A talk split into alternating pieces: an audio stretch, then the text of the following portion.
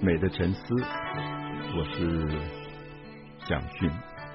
我们在前一回里一直强调四十一回、四十二回，因为刘姥姥到了大观园，因为她第二次来，而这次来见到了贾母，所以贾母就留了她住下来，住了几天，就带她逛大观园，然后也就该让他经历了所有他想都不能想到的富贵人家的生活的方式。听什么样的音乐，喝什么样的茶，看什么样的戏，花花园是如何布置的，然后所有东西都是他真的连梦想都无法梦到的，因为贫富悬殊太大。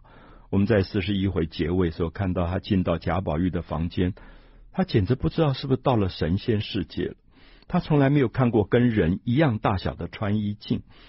我们知道那个时候，因为玻璃的东西，镜子这个东西是由外国进口的，那小小的镜子都已经很难得了。可是贾宝玉这个小男孩的卧房，他的后门是一个大的等身大的穿衣镜，然后上面有活动的机关，所以刘姥姥不小心碰了一碰以后，那个门就自动打开，所以他就进到了贾宝玉的房间。他看到的东西简直让他叹为观止。他看到一张画。他起先不知道是画，他说：“哎，怎么会有一个丫头过来？”他就跟他讲话，讲了半天。后来发现那个丫头笑笑的，也不回答他。他就去摸，一发现，哎，怎么是一张画？我们知道那个是西洋画法。西洋画法因为它有透视法，当时中国叫做凹凸画法，所以那个人看起来像真的，有点像我们今天看到三 D 的一个立体的一个形象。所以刘姥姥年纪又大了，眼睛也花了，又喝了醉，喝了酒，她真的以为那个是一个真正的一个人在里面。好，所以这些东西就是用有一点幽默的方式在写，可是对比出贫穷跟富贵之间的关系。可是到四十二回非常重要的一点就是，因为贾母陪着刘姥姥逛大观园太累了，后来就生了病，生了病以后。王熙凤就跟刘姥姥说：“哎呀，不晓得怎么搞的。”那刘姥姥说：“大概是冲撞了什么吧？你知道民间的老太太是很迷信的，他们都有黄历的。我们今天也有很多人手上有一本黄历，就是说几点钟，因为你冲撞了什么，呃，属猪或属牛，你冲撞了什么东西，所以你会得病啊什么。他就用这个东西来念，然后来。”告诉大家说，其实可以避很多的邪。那王熙凤就有点半信半疑，就觉得说，哎，你这个年纪大的人好像真的比较懂。那我就问问你看看，因为我们这个女儿，就王熙凤有一个女儿叫巧姐，可是那个时候还没有取名字，还没有取巧这个字，就是因为小孩生下来一段时间，还在想要是取什么名字。那王熙凤就跟刘姥姥说，我们不敢给他取名字。刘姥姥说：“为什么小孩生下来不是要取名字吗？”他说：“因为这个小孩生在旧历的七月七号。我们知道七月七号就是乞巧节，就是那一天牛郎跟织女会在喜鹊桥上见面那天。那古代的时候都相信这一天晚上，如果女孩子拿一些呃果子、水果啊什么来拜神，他们可以祈求手可以更巧。”因为古代的女孩都要刺绣，然后要缝纫，要做衣服，就希望手能够巧一点，叫做乞巧啊，乞讨的乞，那巧妙的巧。那他说，因为他生在这个乞巧节，七月七号，所以命比较特别，所以我们就不敢给他取名字，觉得这个命是不是要有一个名字能够压得住？那刘姥姥就讲说。好吧，我们就用以毒攻毒的方法。既然他生在七月七号乞巧节，我们就叫他巧姐，给他取名叫巧。他这个叫以毒攻毒的方法。所以我想民间有很多他自己的逻辑跟思维。我不知道大家知不知道，就是我们我记得我小时候，常常有钱人家、富贵人家给小孩取名字取得很难听，什么狗儿啊、猫儿啊，因为他们觉得狗跟猫比较容易养大。因为觉得太过宠爱的生命会遭天忌，会受到一些夭折啊或者病痛的伤害，所以他们反而给孩子取一个乡下名字。所以因此我们就看到刘姥姥有没有一个感觉，在四十二回里代表了这样的一个民间的信仰，就是说我们不要太高调，我们也许富有，也许呃很富贵，可是我们能够把生命低调一点。所以。刘姥姥在这里就扮演了非常重要的角色。那特别是我们等一下会让大家知道，刘姥姥要回家了。我们看他回家时候带的东西是好几车的礼物，因为他来住了几天，大家都很喜欢他，也觉得他每天逗大家笑的。因为这些贵妇人从来没有看过乡下人，所以他们看到刘刘姥姥，觉得哇，简直像一个。比丑角还好笑的一个人，每天笑笑的，所以他们后来也很开心。他走的时候，就贾母也送东西，王夫人也送东西，光是钱大概拿了一百两银子。我们知道他第一次来的时候，王熙凤只给他二十两银子，大概就过了一整年。可是这次拿了大概一百两银子，还不包括他所有带回去的各种东西。这个时候，我们就看到说，也许作者让我们看到这个巨大的贫富悬殊里，刘姥姥的进入大观园，代表了作者特别想要暗示跟隐喻的一个对我们的反省吧。所以王熙凤就跟刘姥姥讲了。那刘姥姥也用她那种非常乡下老太太的方法说啊，贾母昨天游花游花园，一定是冲撞到了花神，所以应该用什么样的方法能够破解这个冲撞，能够避掉这个灾难？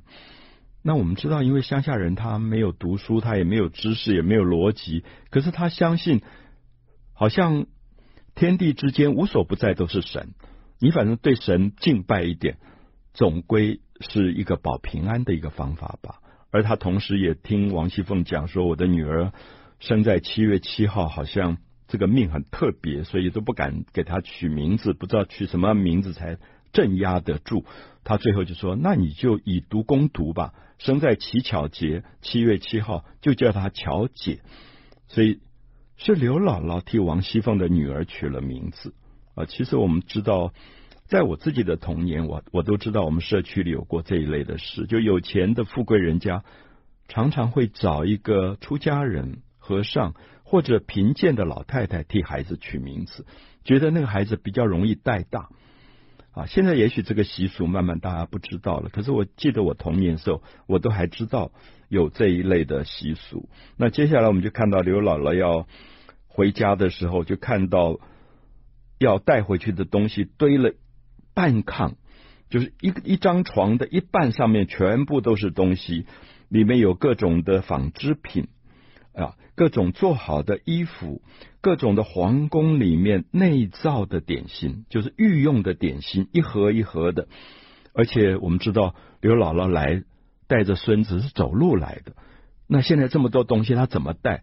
那贾母、王夫人都特别交代要雇几辆车把她送到。乡下的家里，所以这里面也看到说，富贵跟贫贱的见面，当然也帮助了刘姥姥。我们不要讲别的，我们看到贾母后来拿五十两出来，五十两银子；王夫人拿五十两银子，凑了一百两银子，还不包括底下的人每个人给他几两几两，就光这一百两银子。王夫人有一个意思是说，回去以后不要再过贫穷的日子了，这一百两足够你开一个店铺。做个小买卖、小生意，或者买几亩田地，然后你就变成了一个小地主。好，所以我特别要强调说，我们现在不太知道一百两银子到底有多少，可是这一百两银子的的确确可以让刘姥姥从一个乡下的日子过不下去的贫穷老太太，有了一个生活上的转机。那我想这件事情对于贾府。对于王夫人、贾母，真的是九牛一毛，或者九牛一毛都不到。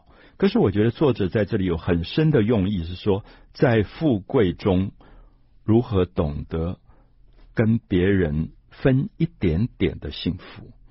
因为我们知道，这个被刘姥姥取了名字的小女孩乔姐，现在是 baby 抱在怀中的婴儿。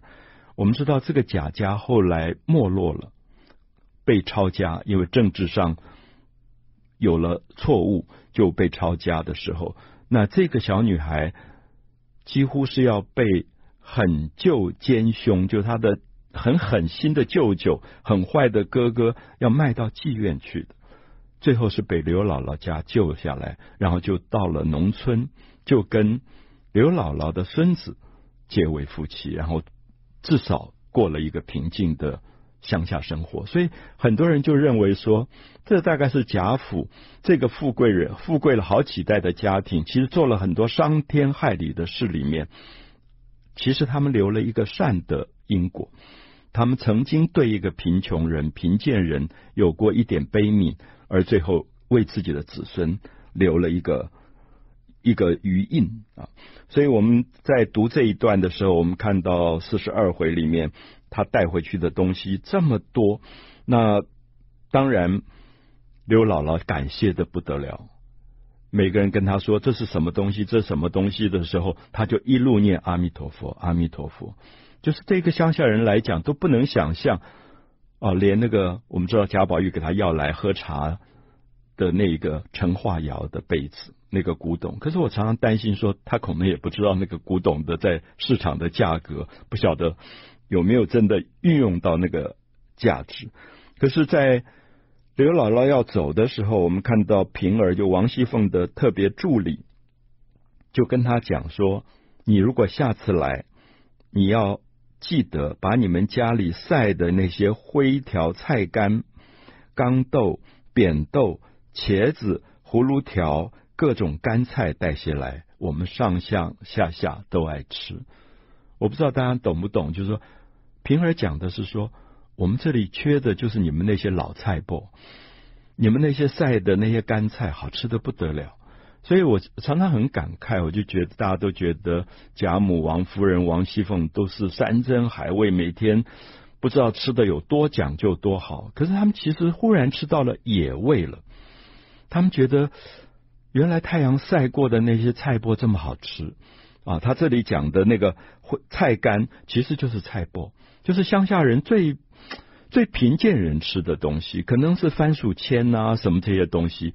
所以我常常在强调说，也许老天非常公平，富贵有富贵的遗憾，贫贱有贫贱的遗憾啊。也许用这样角度来看四十二回，我们就会看到一个平等的观点。人没有不向往富贵的，每一个人大概发愿的时候，都希望自己能够富且贵。